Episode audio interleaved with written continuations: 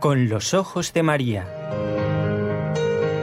El mundo, la actualidad, las preguntas más profundas sobre Dios y la vida humana en todas sus facetas necesitan ser mirados con los ojos serenos de la Virgen, la Madre de todos los hombres.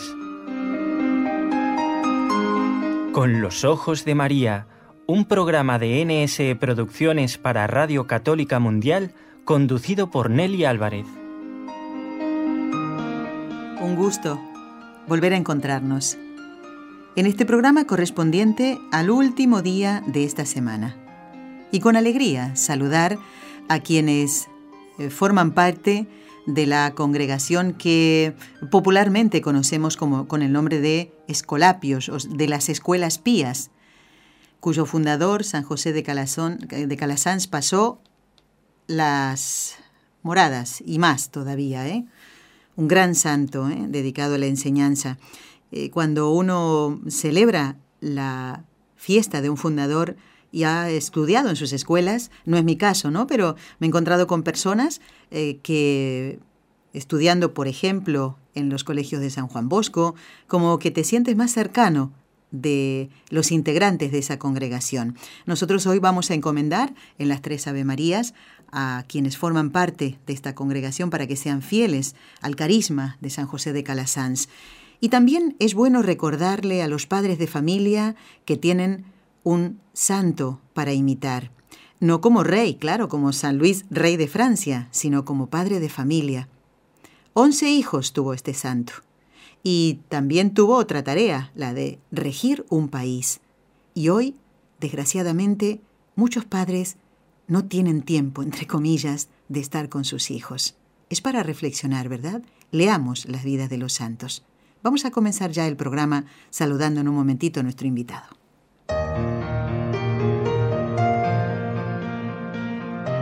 Quiero recordar también a nuestros compañeros de trabajo, quienes desde la parte técnica cumplen esta misión tan hermosa de extender el reino de Dios a través de los medios de comunicación. Saludo con todo nuestro cariño a Jorge Graña de Radio Católica Mundial. Está en Birmingham, en Alabama.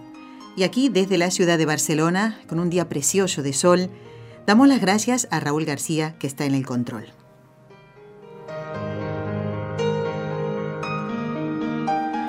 Y este, como todos los programas, va a ser para pensar. Si no en el momento de la entrevista, después. Pero va a ser para pensar. ¿Saben qué? Cuando escuchamos las noticias de atentados en París, en Bélgica, los que estamos en España, por supuesto que lamentamos esos hechos terribles. Pero ¿saben qué? Cuando uno reflexiona más, cuando eso te toca de cerca. Esos acontecimientos que hemos mm, vivido en la ciudad de Barcelona y nosotros concretamente aquí, en la radio, a una cuadra y media, de las Ramblas, pues esos acontecimientos nos hacen reflexionar una vez más a todos ¿eh? sobre el misterio del mal. ¿Cómo es posible que una persona elija libremente el mal, como por ejemplo unos terroristas? Nosotros somos libres para elegir los medios que nos conducen a la felicidad o los que nos conducen a nuestra frustración eterna. Nosotros somos los que elegimos. Y seguro que ustedes se han preguntado por qué, siendo perfectamente libres, Adán y Eva tomaron una decisión tan equivocada, la de desobedecer a Dios. ¿Y nosotros mismos somos realmente libres cuando obramos el mal? ¿Te lo has preguntado alguna vez? Bueno, para hablar del sentido filosófico cristiano de la libertad, está con nosotros en vivo y en directo el doctor Manuel Ocampo. Él está en México y lo saludamos diciéndole a él, eh, teniendo en cuenta las siete horas de diferencia, muy buenos días, doctor Ocampo, y bienvenido nuevamente al programa Con los Ojos de María. ¿Cómo está? Muy bien, Nelly. Buenas tardes para todos los que están en Europa y para todos los que están en América. Buenos días. El doctor Manuel Ocampo Ponce es doctor en filosofía, doctor en filosofía y letras.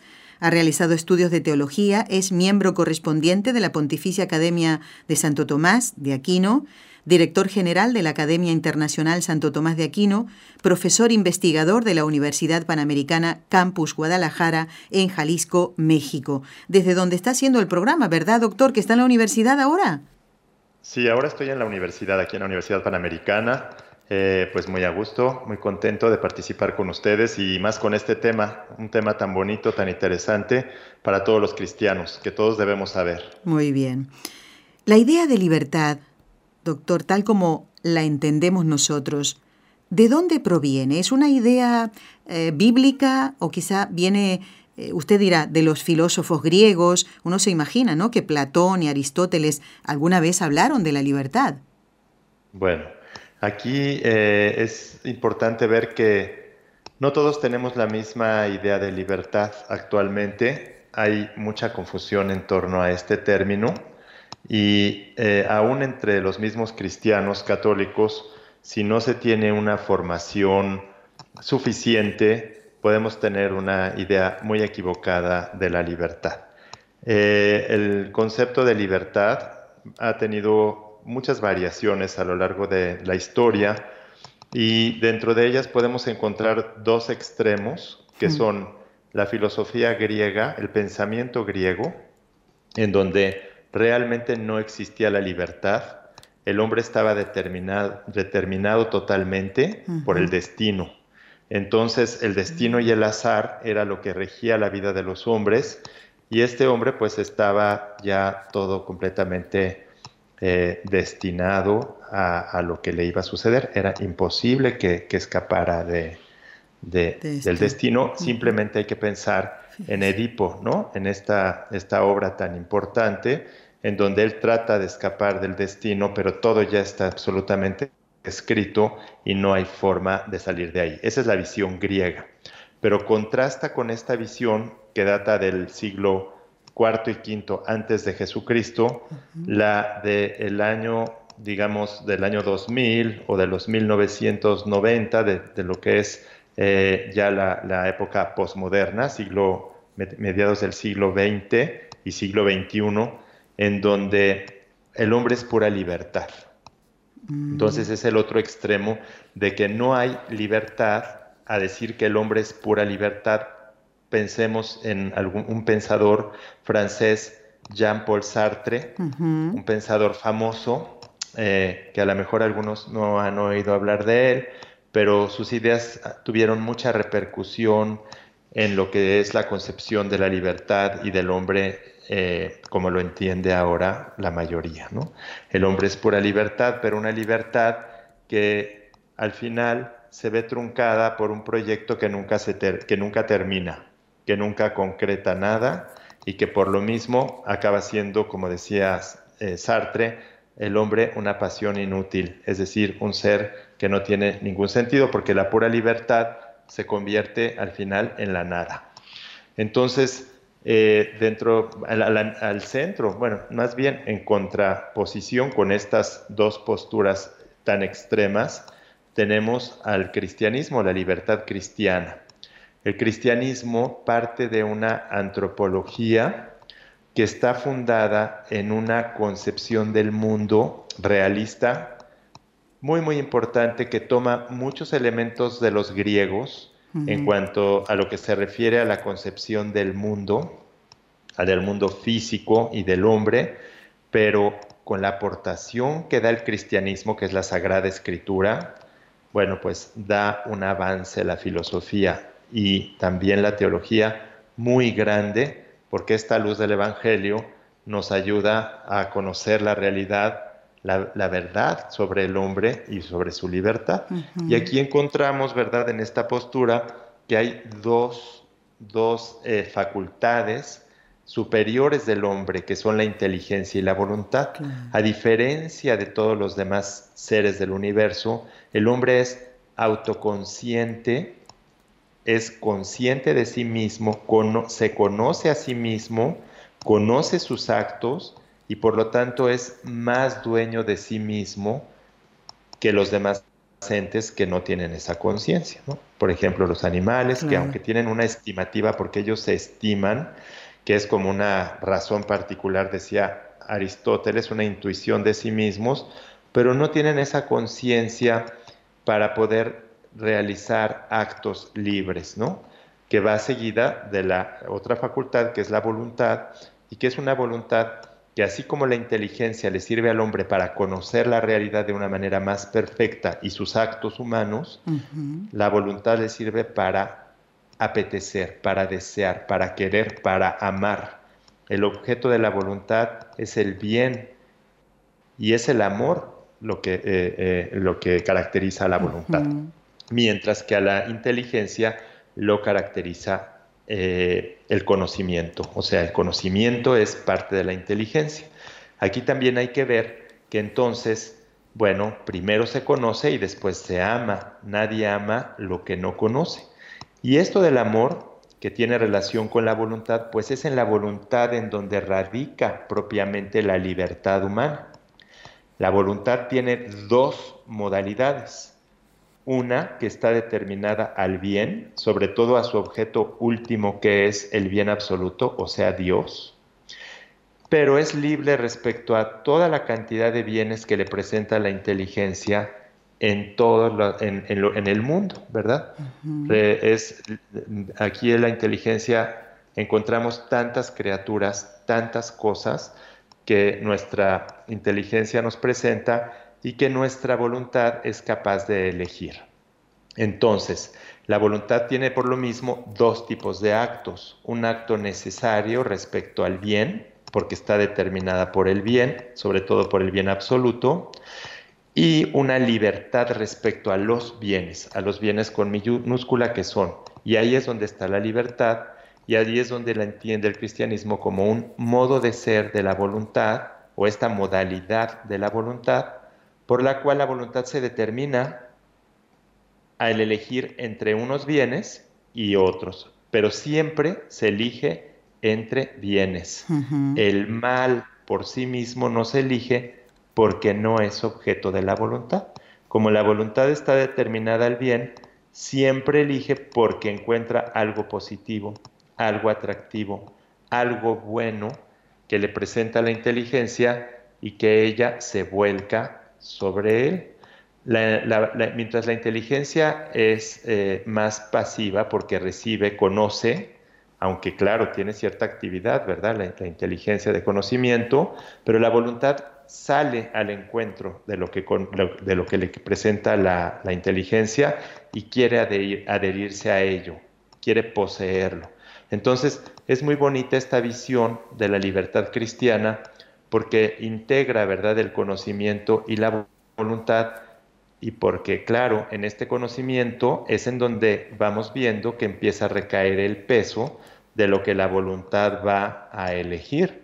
Porque como lo decía hace rato, nadie ama lo que no conoce. Y entonces, si la voluntad no conoce, no le, no le presenta la inteligencia a la voluntad nada, pues no puede eh, elegir nada. Y si lo que le presenta se lo presenta equivocado, pues puede elegir mal también. Entonces, por eso hay que formar la inteligencia. No sé cómo, cómo lo veas, Nelly. Es, es como muy interesante. Ya lo creo, ya lo creo, ya lo creo. Eh, doctor, nos da que pensar, ¿no? Todo esto que nos está diciendo. Eh, Así es. Y, bueno, quiero, quiero después pedirle eh, de aquí en adelante que todos los ejemplos que pueda ponernos, doctor, nos van a ayudar más todavía. Eh, creo que a todos nos va a hacer reflexionar sobre si esta libertad que tenemos, porque Dios nos ha dado esto, ¿no? Del poder eh, ser libres, pero para elegir el bien, ¿no? Porque muchas veces dice, yo soy libre de elegir el bien o el mal. Eh, no es lo que acaba de decir usted. Yo soy libre, Dios me ha dado esta libertad para elegir el bien, ¿verdad? Y además algo que me haga sentir pleno, porque, mm, a ver, convengamos, doctor, tarde o temprano, si mm, mi inteligencia me dice una cosa, pero yo cumplo eso, pero no es lo que Dios quiere, o sea, ese no es un bien, porque puede haber un mal que yo creo que es un bien, ¿no? Eh, Así es. No, no me sentiré mm, pleno. ¿eh? Un animalito se deja llevar por el instinto, lo que usted acaba de decir. sí, pero el hombre no. Pero el hombre no, exactamente. Entonces. No debería. No debería. Vamos a hacer una pausa, doctor, y le voy a dejar una pregunta pendiente y les invito a los oyentes que si tienen alguna duda vayan apuntándola para que después a la hora en que entremos en contacto con ustedes, pues la pregunta sea concreta para que puedan entrar más llamadas telefónicas. Es un tema muy interesante y nos ha surgido, porque alguno puede preguntar, ¿no? ¿Cómo surgió este tema? ¿Cómo fue la idea?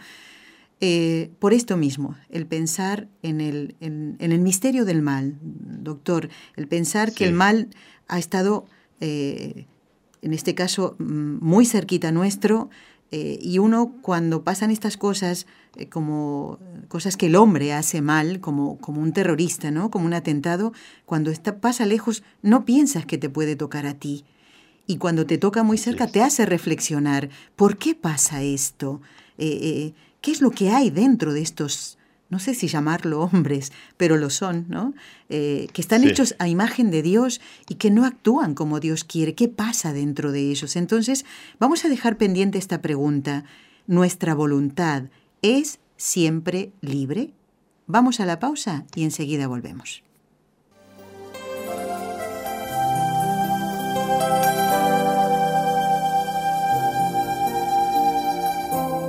Estás escuchando en Radio Católica Mundial el programa Con los Ojos de María, en vivo y en directo, presentado por el equipo Nuestra Señora del Encuentro con Dios desde Barcelona.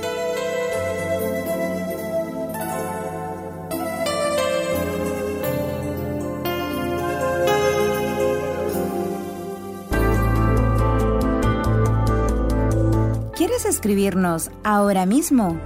Puedes hacerlo al siguiente correo electrónico con los ojos de María arroba nsradio.com.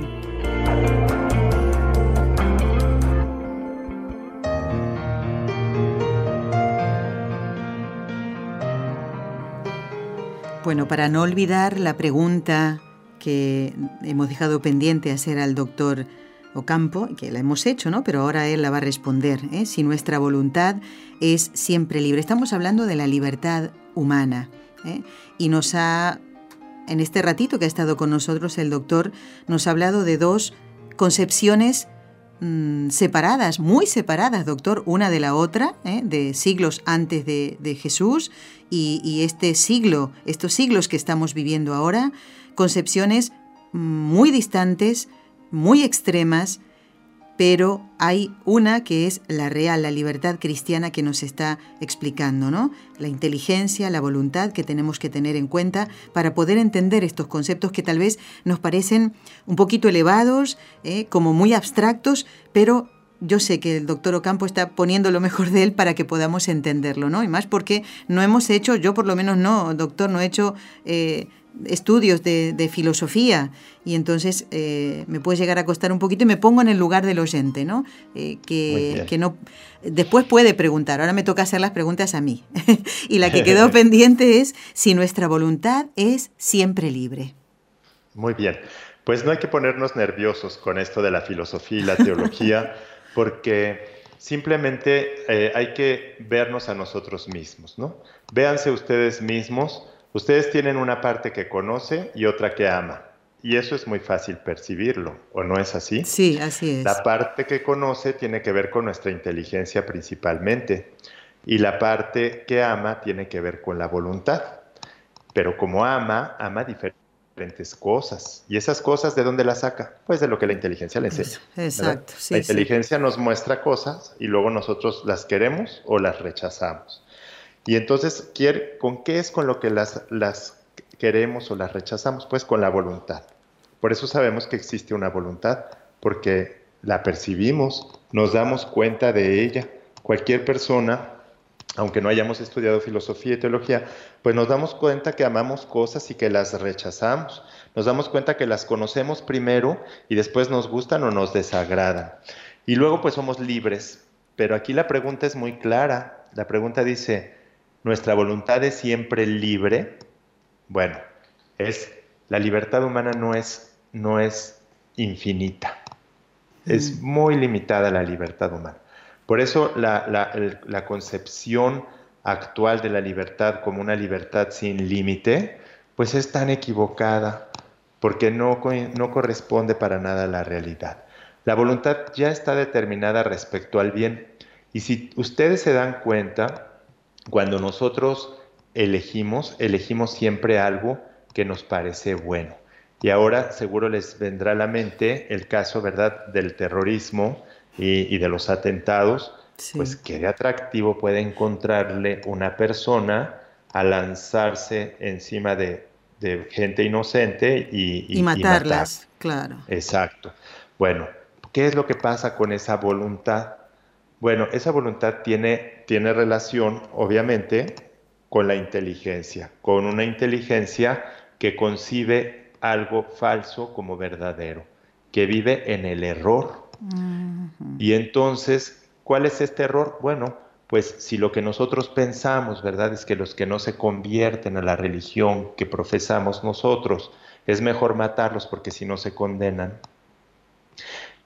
Y si también podemos pensar en alguna religión o alguna persona puede pensar que si mata a personas que no son de su religión, se gana el cielo más rápido, pues lo va a hacer con todo entusiasmo, ¿no? Mm. Entonces, bajo, bajo esa, esa, esa creencia, ¿verdad? Bajo esa fe o bajo ese error puede eh, la persona cometer. O en un momento dado hay otro tipo de, de, lecciones, como por ejemplo, si a alguien le hacen un daño muy grande a su familia, ¿verdad? Si le hacen un daño muy grande a su nación, pues siente el deseo de justicia. Y ese deseo de justicia se puede convertir en, en un deseo de venganza, de alguna manera, ¿no? Y entonces, albergando eso, siente atractivo el hecho de hacer caer por su mano esa justicia. Claro, claro. Y entonces ir y arremeter contra otras personas o contra las personas que esa persona ve o sabe que le han hecho daño, ¿no? Pero si nosotros vemos en el fondo, si, si rascamos un poquito en la voluntad, pues lo que busca no es el mal por el mal, sino lo que busca es la satisfacción, a la mejor, o tal vez, de sentir eh, la venganza, ¿no? que la ve en ese momento como, como justicia, como algo bueno. ¿no? O en el otro caso, pues como algo que su religión exige porque de otra manera, pues las personas que son infieles, pues van a ser sujetas o objetos de un mal muy grande. Entonces, eh, por eso es tan relacionada la inteligencia con la voluntad. Porque, y por eso decimos que la, la raíz de la libertad es la inteligencia por lo mismo, ¿verdad? ¿Por qué? Pues porque es ahí donde se gesta lo que la voluntad va después a elegir o a rechazar. Ahora, tampoco vamos a ser ni demasiado pesimistas ni demasiado optimistas. Demasiado pesimistas sería como en el caso, por ejemplo, del luteranismo, ¿no? De que la, naturaleza humana está tan corrompida que todo lo que brota es error, y es pecado, ¿no? No es así. Y que no es así. Claro. Esa, esa es una visión equivocada y esa es una distinción fundamental que hay entre los católicos, el cristianismo católico y el cristianismo protestante. ¿sí? La visión protestante es la visión de un hombre caído, pero en donde toda su naturaleza caída pues está completamente corrompida. Claro. Incluso el cuerpo, sobre todo, ¿verdad? Lo ve como algo muy malo porque es un, cuerpo de pecado. En cambio, la concepción cristiana parte de que el cuerpo es una criatura de Dios y el hombre también es una criatura de Dios y por lo mismo, aunque reconoce que hay una caída y reconoce que hay un mal, porque tampoco es una ingenuidad el cristianismo, que no reconoce que el hombre es capaz de, de lo malo, pero se funda en una, en una esperanza, ¿verdad? Y la esperanza parte de que en cuanto criatura, el hombre, a pesar de haberse caído, es bueno. Claro, es bueno por naturaleza. Y además Dios quiere que se salve. ¿Cómo no le va a dar los medios para salir de esa miseria, verdad? Y sobre todo que Dios lo creó. Lo creó, claro. Lo creó cuerpo y alma espiritual. O sea, el cuerpo y el alma Entonces, lo que eh, no, el, cristianismo no ve todo perdido, sino es muy esperanzador en cuanto reconociendo que está caído, pero parte de la bondad que hay en el hombre como, como criatura de Dios. Y entonces hay un optimismo, ¿sí? no niega el mal, ni tampoco lo acepta como si fuera algo bueno, sino lo enfrenta, pero lo enfrenta con el auxilio de la gracia de Dios, que es capaz de rehacer lo que el hombre ya está deshecho, lo que el hombre ha deshecho en el ejercicio de su libertad. Entonces, nuestra voluntad es libre para elegir entre los bienes particulares, entre las cosas que nos presenta, que a veces, como tú lo dijiste muy bien, pueden ser bienes aparentes, puede ser un bien que parezca muy atractivo a nosotros, pero puede estar equivocado o puede incluso ser una elección muy mala porque puede ir en contra de otros bienes mayores, como quien se vuelca, a, propósito de los ejemplos, a comer puros pasteles porque son muy, muy, muy apetitosos, sí, o muy, o nos, se nos antojan mucho, y dice, bueno, esto yo lo veo buenísimo, pues para qué como verduras y carnes, si esto sabe me produce mucha felicidad y entonces me voy a poner a comer puros pasteles y al final esos pasteles que no es que sean malos, porque son buenos, pues sí son buenos, pero si tú comes puros pasteles, realmente se convierten en un bien aparente porque en el fondo pues te va a dar diabetes y te vas a pues a, enfermar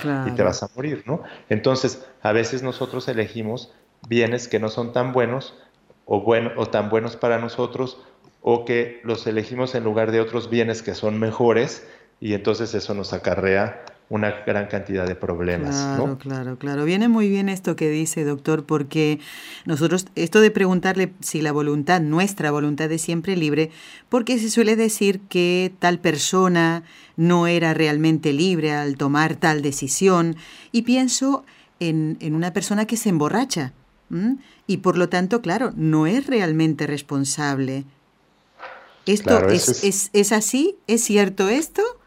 Esa pregunta es importantísima, Nelly, importantísima. Y tiene que quedar clarísima esa pregunta porque es, eh, eh, hay muchos errores en torno a esto eh, en, el, en, pues en el mundo actual, mm. ¿verdad? He notado yo, ¿verdad? Entre los alumnos, entre, entre muchas personas que hay muchos, muchos errores. Bueno, fíjense, la inteligencia, es muy importante que la inteligencia sepa porque para que haya un acto realmente libre se requieren dos elementos, que son estos que, hemos estado hablando, el conocimiento y la voluntad, o sea, el conocer y el querer. A medida que hay más conocimiento, el acto es más libre y por lo tanto es más responsable. En la medida en que disminuye el conocimiento o la voluntad, el, el acto es menos libre y por lo tanto menos responsable. Ahora, puede haber una ignorancia tal, que es la ignorancia invencible, es decir, la ignorancia que no se puede vencer, que anule totalmente la responsabilidad del acto porque ya no es un acto humano, sino lo que en ética y en teología moral cristiana católica se conoce como un acto del hombre, es decir, un acto que realiza el hombre pero sin conocimiento y por lo tanto sin libertad, porque si tú no sabes, ¿verdad? Estás en una ignorancia invencible, cometes el acto creyendo que es algo bueno o en una inconsciencia tal que no te das cuenta y entonces ya no es un acto humano porque no tiene el elemento del conocimiento y de la voluntad. Entonces, cuando una persona decide tomar alcohol, bueno, pues la, la, gran mayoría de las personas, a menos que sea un, joven demasiado pequeño que nadie le haya dicho que está muy difícil, ¿verdad? Que eso va a alterar su conciencia, pues sabe perfectamente que va a disminuir el juicio. Claro. Con, eso. Y que el disminuir el juicio pone en riesgo la voluntad. Porque una vez disminuido el juicio, la voluntad puede elegir cosas malas o cosas o bienes aparentes que, eh, que acaben siendo malas, como quien elige conducir después un automóvil porque no, no está en su, en su juicio. Y entonces comete un, atropello, ¿no? Un atropello por, por, eso mismo. Entonces, la persona que sabe perfectamente que el alcohol afecta el juicio, pues es completamente libre y responsable de, tomar. Si decide tomar más de lo que, eh, de lo que es aconsejable, pues eso ya es una, una falta moral muy grande y la persona es completamente libre y por lo tanto completamente responsable de tomar. Y entonces es responsable en causa de lo que pueda pasar. ¿Y en causa qué quiere decir? Que el haberse, el, haberse embriagado, por decir, eh, eh, en este caso, ¿verdad? Lo hace responsable de aquello que pueda suceder, aunque indirectamente. Porque obviamente que cuando esté bajo el estado, ¿verdad?, de ebriedad, su inteligencia va a estar tan disminuida, puede estar en algún momento dado, ¿no? Si se embriaga demasiado, que ya no sea un acto humano, sino sea un acto del hombre.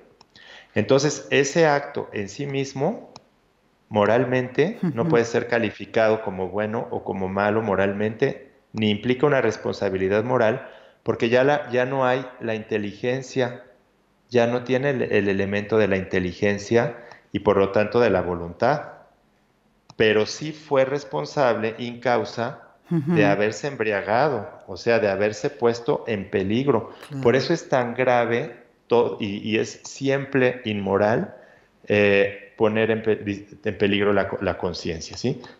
Nunca es lícito disminuir o, hacer cosas que, disminuyan el juicio, ¿sí? Si no hay una causa justificada, porque podría ser, por ejemplo, el caso de que una persona tiene un accidente muy fuerte, no hay analgésicos y alguien decide darle, no sé, media botella de, vino para disminuirle, atenuarle el dolor porque no hay forma de, atenuarlo. Bueno, ese es otro caso, pero esa persona ya está en una situación en donde hay que aplicar unos principios éticos que son muy bonitos, que es el principio del doble efecto o del mal menor, y entonces si cumple con los cuatro requisitos que que exige este principio, entonces es lícito eh, haberle dado, dado el alcohol. Pero una persona que elige libremente disminuir su conciencia con alcohol, con droga o con lo que sea, pues es muy grave, ¿sí? Y es gravemente responsable y se convierte en responsable in causa de lo que pueda hacer cuando ya no tiene conciencia. Porque después que no la tenga, pues el acto se convierte en acto del hombre y entonces es como si fuera un demente, un discapacitado, como si fuera un niño pequeño que no tiene conciencia, un niño de dos años o de uno, que a lo mejor si toma una pistola, pues ¿cuántos niños han tomado una pistola y han matado a su papá? Y no es, y no, no es un acto humano porque realmente no tiene el elemento del conocimiento necesario para que eso pueda ser eh, libre y responsable. Entonces, a mayor, a mayor inteligencia, a mayor conocimiento, mayor libertad del acto y mayor responsabilidad. A menor inteligencia, menor libertad y menor responsabilidad. Somos muy inconscientes, Nelly, muy inconscientes. y eso atenúa mucho la responsabilidad de nuestros actos.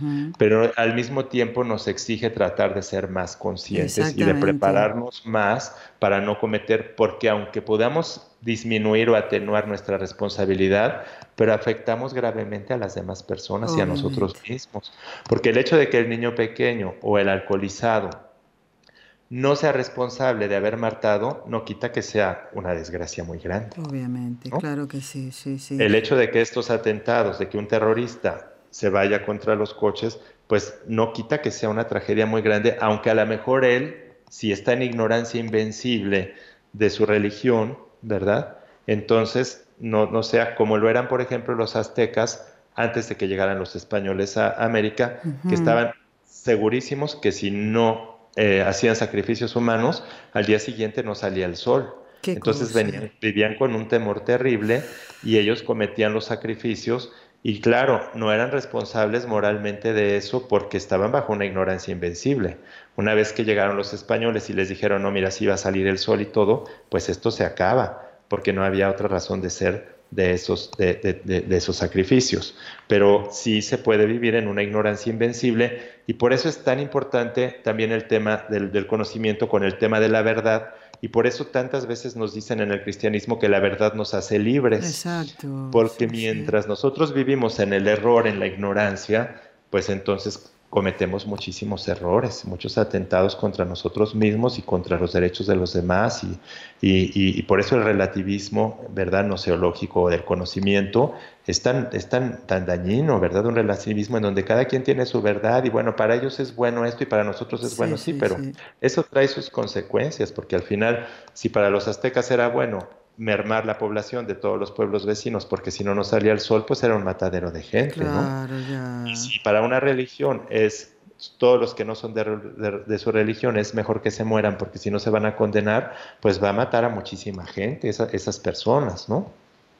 O si yo me gano el cielo si mato a un infiel, bueno, hmm. pues con más razón, ¿no? Entonces, pero entonces hay que ver si objetivamente eso es verdadero o falso, porque si algo por algo Dios nos puso la inteligencia, es para eso, ¿verdad? Para conocer el bien y entonces obrar conforme a ello, tratar de movernos hacia allá.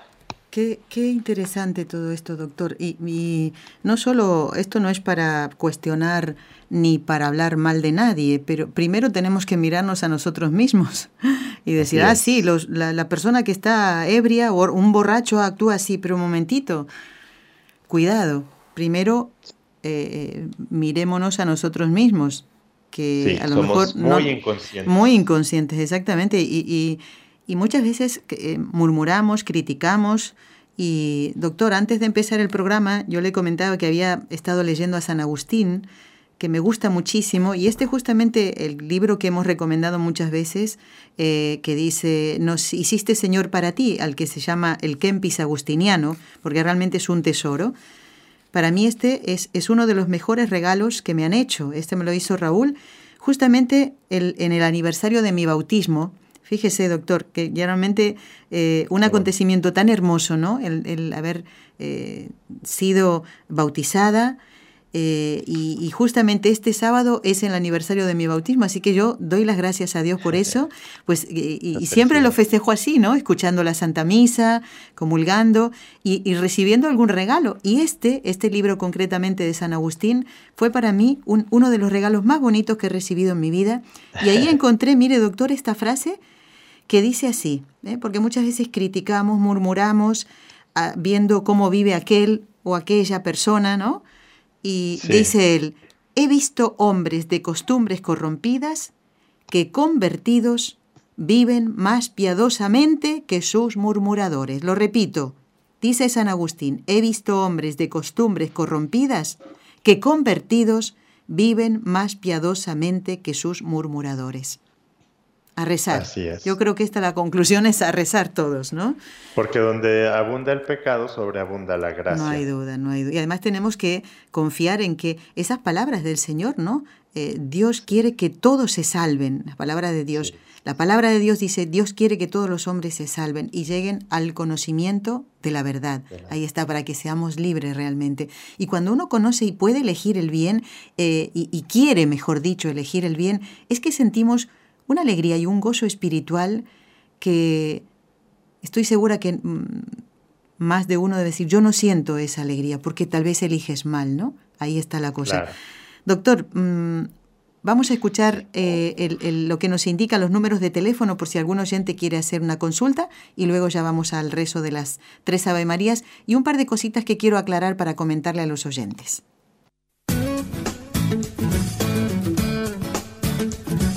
Si deseas participar en vivo en el programa Con los Ojos de María en Radio Católica Mundial, marca el siguiente número de teléfono 1866-398-6377 si llamas desde Estados Unidos o Puerto Rico. Si llamas desde otros países, marca el código internacional y luego el número 1205-271-2976.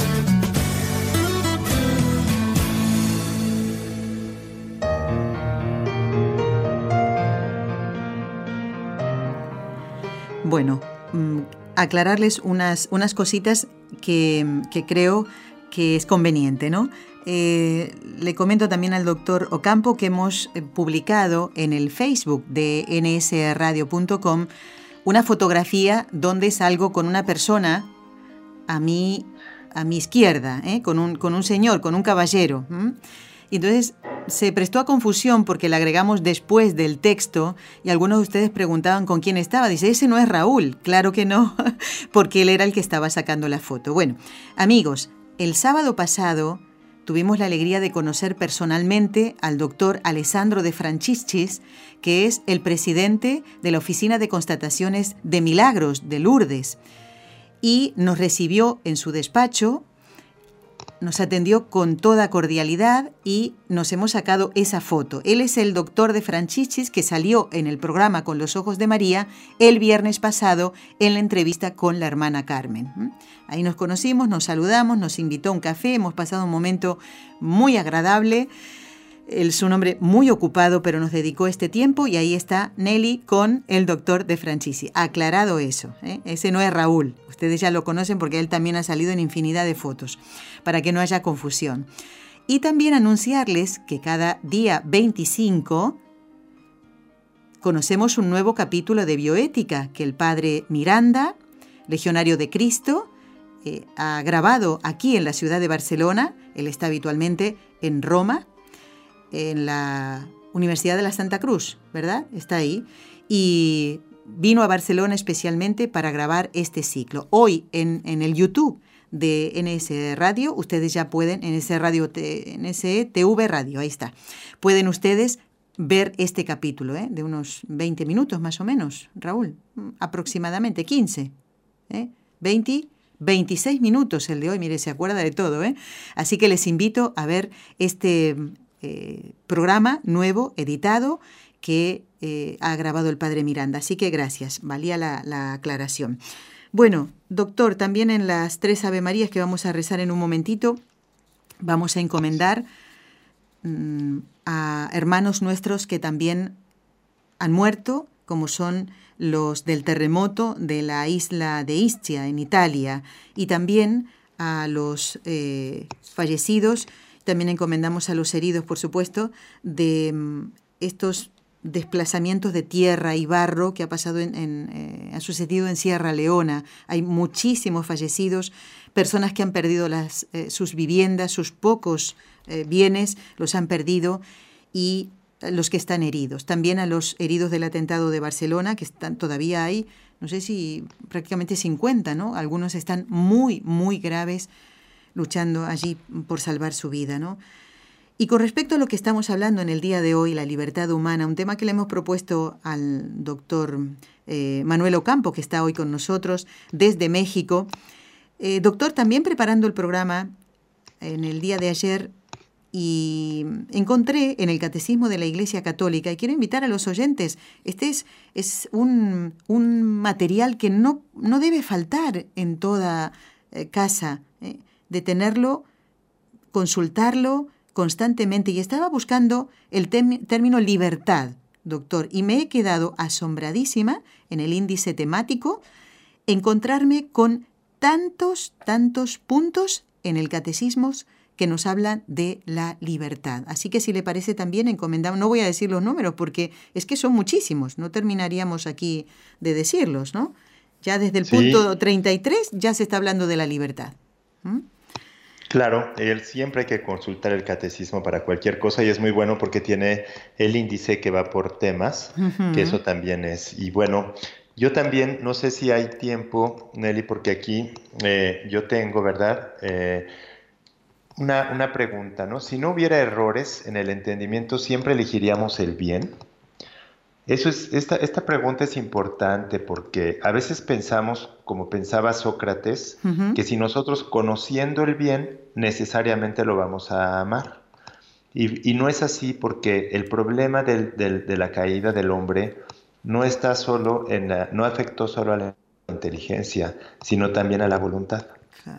Entonces, el conocer el bien no garantiza que, lo, elijamos bien. A veces nosotros, sabiendo, por ejemplo, que lo mejor es irnos a misa, podemos elegir irnos a otro lado. Claro, tiene razón. Sí. De hecho, sucede. ¿Y cómo es posible que sabiendo la desproporción tan grande que hay entre adorar a Dios y luego oírnos por cualquier otra cosa, lo elijamos? Pues así lo hacemos. porque por lo mismo, ¿verdad? no solo somos muy inconscientes, sino que nuestra voluntad también está afectada. Claro, claro. Afectada por el pecado. Entonces, esto también es, pues es, es, importante saberlo porque a veces decimos, bueno, basta con que sepamos mucho y entonces una persona que sabe mucho, no, hay gente que puede saber mucho y, y elegir perfectamente mal todo, ¿no? Porque su voluntad también está afectada. Qué cosa, doctor. Me, parece muy bien que nos haya puesto este ejemplo y, hay muchísimos más eh, que nos que serían fundamento o que nos darían fundamento a lo que usted estaba diciendo, ¿verdad? Saber, el, el, conocer y por eso se dice en la Sagrada Escritura que aquel que que más conoce, eh, no sé si es si lo estoy diciendo literal, ¿no? Más cuentas se le va a pedir. Así es, tiene más responsabilidad, pero por eso también debe encomendarse a la gracia de Dios porque la voluntad también está afectada y no es garantía el saber. El saber te ayuda mucho, muchísimo, porque la ignorancia es fuente de muchísimos errores y no hay como saber, ¿verdad? Saber lo que es bueno.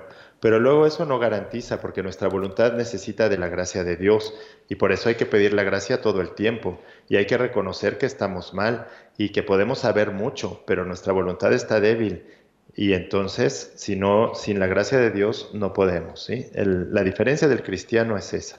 No, es reconocer, ¿verdad?, su miseria frente a la grandeza de Dios y su necesidad de la gracia para poder obrar bien. Vamos, doctor, ahora a rezar entonces, a encomendar todas nuestras intenciones, también a encomendar, como lo venimos haciendo, y usted lo sabe muy bien, a todos los sacerdotes. Vamos a encomendar al padre Ender, que ha estado con nosotros aquí, en la ciudad de Barcelona, que ha venido con usted en su último viaje. Por favor, hágale llegar nuestro saludo y decirle que también cuente con nuestras oraciones. Los sacerdotes, como todos nosotros, necesitan nuestra oración, ¿eh? nuestro, ¿eh? nuestro sacrificio y nuestra oración para cumplir su misión. Y si ellos tienen que cumplir una misión, también nosotros, cada cual ¿eh? en, su, en su situación, los casados, los solteros, todos, los sacerdotes, los religiosos. Vamos a encomendar a todos y a nuestros hermanos fallecidos y la conversión de todos los pecadores, eh, de todos aquellos que tal vez tienen bien la inteligencia, saben lo que está bien y no lo eligen, lo rechazan, que es lo mismo que rechazar a Dios. En el nombre del Padre, y del Hijo, y del Espíritu Santo. Amén. Amén. María, Madre mía, por el poder que te concedió el Padre, libra a todos los sacerdotes de caer en pecado. Dios te salve María, Llena eres de gracia, el Señor es contigo. Bendita tú eres entre todas las mujeres, y bendito es el fruto de tu vientre, Jesús. Santa María, Madre de Dios, ruega por nosotros los pecadores, ahora y en la hora de nuestra muerte. Amén. María, Madre mía, por la sabiduría que te concedió el Hijo, libra a todos los sacerdotes de caer en pecado. Dios te salve María, llena eres de gracia, el Señor es contigo Bendita tú eres entre todas las mujeres, y bendito es el fruto de tu vientre, Jesús. Santa María, Madre de Dios, ruega por nosotros los pecadores, ahora y en la hora de nuestra muerte. Amén. María, Madre mía, por el amor que te concedió el Espíritu Santo, libra a todos los sacerdotes de caer en pecado. Dios te salve María, llena eres de gracia, el Señor es contigo Bendita tú eres entre todas las mujeres, y bendito es el fruto de tu vientre, Jesús. Santa María, Madre de Dios, ruega por nosotros los pecadores, ahora y en la hora de nuestra muerte. Amén. Dios Padre Todopoderoso, por intercesión del Inmaculado Corazón de María, te pedimos la santidad de los sacerdotes del mundo entero.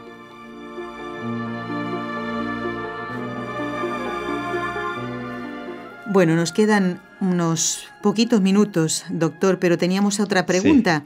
Eh, los, los ángeles que están viendo a Dios, que están adorándolo, y los, los bienaventurados del cielo, los que están ya en el cielo, es decir, todos los que no pueden ya elegir ningún mal, ¿siguen siendo libres? Sí, bueno, e, es muy bonita la pregunta también, esta pregunta, y aquí, bueno, se divide en dos partes, ¿no? Una es la libertad de los ángeles. Dentro de las criaturas, las, eh, las criaturas libres son los hombres, que son cuerpo y alma, es decir, espíritus con, con, eh, con cuerpo, pero están también los ángeles, que son espíritus puros o, formas puras o formas separadas, que también son libres. Ya después de las criaturas, el absolutamente libre es Dios, ¿sí? Dios es libérrimo, es absolutamente libre porque es un ser perfectísimo y absoluto. Pero ¿qué sucede entonces? Eh, hemos hablado algo sobre la libertad de los hombres eh, en, la, vida en la tierra. ¿Qué sucede con los ángeles? Naturalmente con los ángeles. Bueno, los ángeles eh, también tienen una facultad de, la inteligencia que conoce a Dios directamente. Nosotros, los humanos, no, no podemos conocer las realidades espirituales directamente, sino las conocemos a través de la materia, a través de las cosas, de lo material. Nosotros nos conducen estas cosas a el conocimiento de Dios, por ejemplo. Pero el ángel no, porque el ángel no tiene cuerpo, no tiene materia, y entonces por lo mismo él conoce directamente a Dios y al conocerlo directamente, entonces puede hacer un acto de elección diferente, muy distinto al del hombre, ¿sí? En el ángel no hay muchos actos de elección como nosotros que conocemos muchas cosas materiales y a partir de estas cosas materiales que vamos eligiendo nos vamos acercando a Dios si elegimos lo bueno y lo mejor o nos vamos alejando de Él si elegimos lo malo. El ángel no, porque el ángel lo ve directamente y entonces su acto de elección consiste en una sola cosa. O se elige a sí mismo, como lo hizo desafortunadamente Satanás y todos los demonios, que son ángeles caídos, precisamente por eso son caídos, porque al ser creados en su, en su libertad, en su opción, en ese momento optan por sí mismos en lugar de por Dios y se separan de Dios. No es que Dios los rechace, es que ellos rechazan a Dios. Y entonces eh, su libertad queda, queda fijada en ese momento, ¿sí? en ese solo acto. Ahora, ¿siguen siendo libres? Sí, siguen siendo libres. Lo que no pueden hacer es otro acto de libertad, porque ese acto ya es un acto que tiene una perfección muy grande porque como su conocimiento de Dios es muy perfecto, mucho más perfecto que el de nosotros, claro, dentro de los límites también, angélico, porque también dentro de los ángeles hay unos que son más perfectos y otros menos perfectos. Mm. Entonces cada uno, de hecho es una jerarquía muy grande que hay entre, entre ángeles, los que están más cercanos de lo que es la, prácticamente el, hombre, ¿verdad? Ya un, espíritu casi encarnado, y los que están más cerca de la esencia de Dios, aunque eh, entre el ángel más perfecto y Dios siempre la distancia será infinita.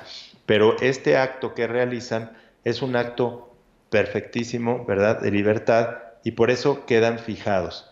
Y por eso no, no, se, no, no, no cabe el arrepentimiento en ellos ni nada, porque ellos no quieren arrepentirse, lo deciden perfectamente y por eso se condenan perfectamente, ¿sí? O sea, no, eh, no, no, no, no lo hacen, digamos, por ignorancia o, por, o, por, error o por alguna otra cosa más. Entonces es un rechazo.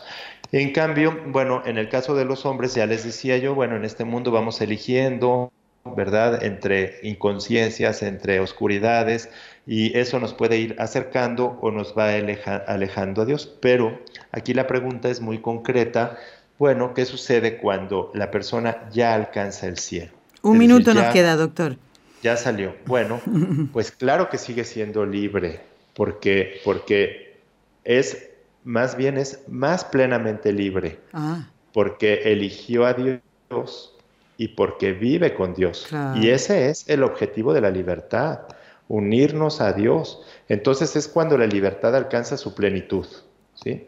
En ese momento alcanza la plenitud la libertad humana, en el momento de la bienaventuranza, cuando se adhiere a Dios y libremente sigue adherida. Así es, así es, porque así lo eligió. Doctor Manuel Ocampo Ponce, doctor en Filosofía y Letras, miembro correspondiente de la Pontificia Academia de Santo Tomás, investigador de la Universidad Panamericana Campus Guadalajara en Jalisco, México. Gracias por haber estado con nosotros, doctor Ocampo. Dios lo bendiga y lo esperamos, si Dios lo permite, en el próximo mes de septiembre, que ya estamos a punto de comenzar. Dios lo quiera, lo esperamos nuevamente y gracias por este tiempo que nos ha dedicado justamente donde cumple día a día su trabajo. Gracias, doctor. Gracias. Gracias a ustedes, Nelly, muchas gracias. Y a ustedes, amigos oyentes, hasta el próximo lunes. Que tengan una buena y santo, un buen y santo fin de semana y atención a no faltar a la misa del domingo. Muchísimas gracias.